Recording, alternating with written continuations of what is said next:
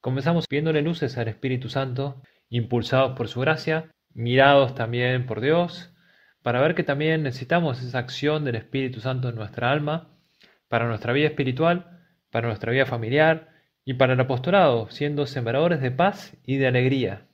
Muchas veces recordaba esa historia de unos chiquitos que al enseñar el Padre Nuestro decían en nombre del Padre, del Hijo, Amén. Pero el otro día predicando un retiro, un hombre me decía, la verdad que me sirvió mucho porque al menos sé que el Espíritu Santo está. Los chiquitos decían en nombre del Padre, del Hijo, Amén. Y cuando le preguntaron dónde estaba el Espíritu Santo, decía, no, está cuidando la bicicleta. Bueno, me gusta pensar que el Espíritu Santo está. Y ahora también en este tiempo de esperanza, en esta Pascua, en este tiempo que Jesús ha cumplido sus promesas, en este tiempo que valió la pena esperar, Jesús quiere irse para dejarnos al Espíritu Santo. Y ahora también quiere hablarte a través del Espíritu Santo porque Él está, está cuidando la bicicleta o está también cuidando a tu familia mientras estás escuchando este audio, pero el Espíritu Santo está y está obrando en tu interior también. Me acuerdo una vez en Roma, cuando fui a la iglesia de San Pietro en Vincoli, está en el Esquilino, uno de los montes romanos. Es una hermosa basílica construida en el siglo V. Hay un Moisés hecho por Miguel Ángel, muy bonito, muy famoso también, por la realidad que tiene. Es tan bonito que representa a Moisés bajando el Sinaí con las tablas de la ley después de que el pueblo judío ha caído en la idolatría y terminaría destruyéndolas, pero tiene varias cualidades ese Moisés. Primero que, eh, como dice San Jerónimo, tiene como esas dos protuberancias después de haber visto a Dios cara a cara, unos pequeños, pequeños cuernitos, si se puede decir. Después que es muy real, pero lo más importante me gusta es de cómo Miguel Ángel Cuentan de que mientras iba construyendo esa escultura, se encontró con una veta negra en el mármol que estaba en la zona de la cabeza y para cambiarlo, para que no quede marcada la cara de Moisés, lo que hizo fue mover la cabeza, girarla hacia un costado y mirar hacia abajo y entonces evitar tener que dejar marcada ahí esa veta negra. Bueno, también ahora de modo anecdótico, pero de cierta manera real, el rostro de Cristo en nuestra vida surge, emerge, con la ayuda del Espíritu Santo cuando dejamos obrar a Él, cuando quitamos esas marcas que no nos ayudan.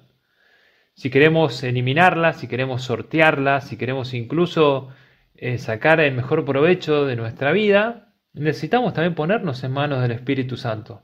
Necesitamos también escucharlo.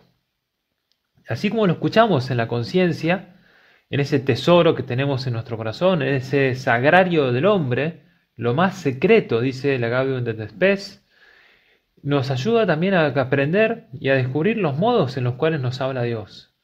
Y es precisamente ahí en la conciencia, donde estamos a solas con Dios, donde el Espíritu Santo también se sirve de ella para decirnos cómo tenemos que ser Cristos en nuestra vida.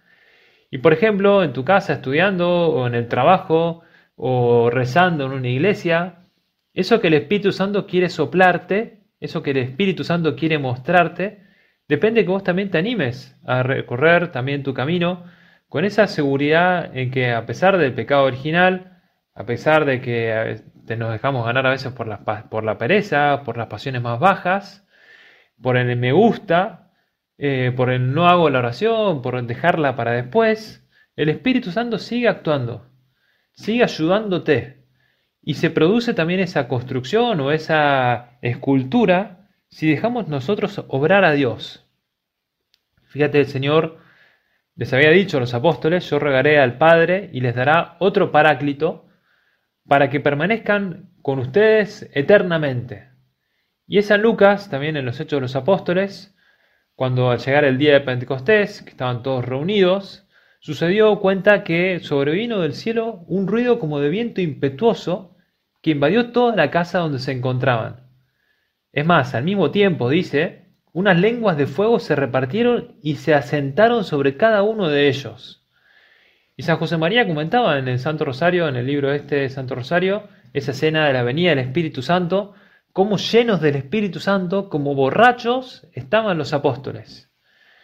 Incluso eh, no se amedrentaban, ¿no? Eh, bautizaron incluso a 3.000 personas de los que estaban ahí.